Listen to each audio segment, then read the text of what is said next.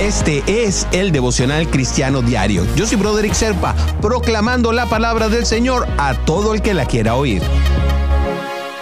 Colosenses 3:13 dice, de modo que se toleren unos a otros y se perdonen si alguno tiene queja contra otro, así como el Señor los perdonó, perdonen también ustedes. Y si perdonar es una elección personal, entonces significa renunciar al deseo de vengarse y no pagar con la misma moneda bajo ningún concepto, porque perdonar es superar lo que sucedió para darle oportunidad a algo nuevo. Cuando nosotros perdonamos, tenemos que superar el pasado y dar una nueva perspectiva no solamente al prójimo, no solamente al que cometió el error, a quien nosotros estamos culpando, sino a nosotros mismos. Porque al final, perdonar es terminar siendo perdonado. Y es que no somos perfectos. Seguimos el objetivo perfecto de Cristo, pero no lo somos. Nosotros también nos podemos equivocar. Y entonces, ¿por qué nosotros no vamos a perdonar a otros si queremos que nos perdonen?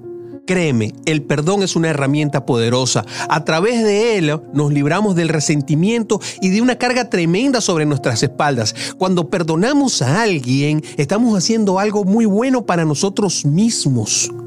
No quiere decir ser compasivo ni ignorar a alguien. No, perdonar es tomar una actitud valiente y hacer la conciencia y decirle a la persona, estás equivocado, pero igual vamos a superarlo.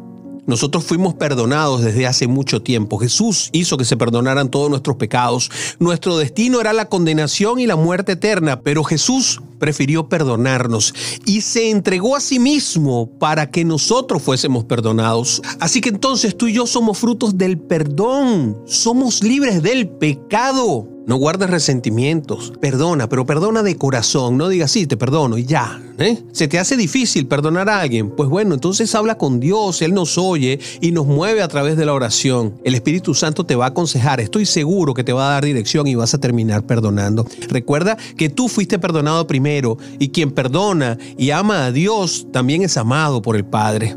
Mira, el resentimiento te mantiene preso, puede ser hasta doloroso. Cuando tú tienes esa carga tan grande dentro de ti, terminas haciéndote daño a ti mismo.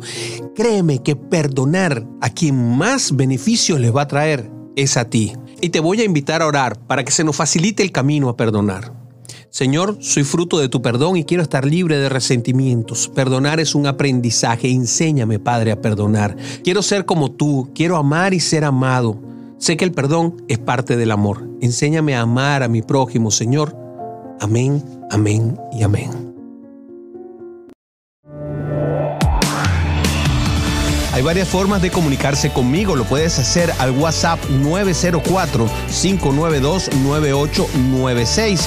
904-592-9896. O puedes visitarme en mi página Broderick Serpa en Facebook, en donde te puedo responder las 24 horas.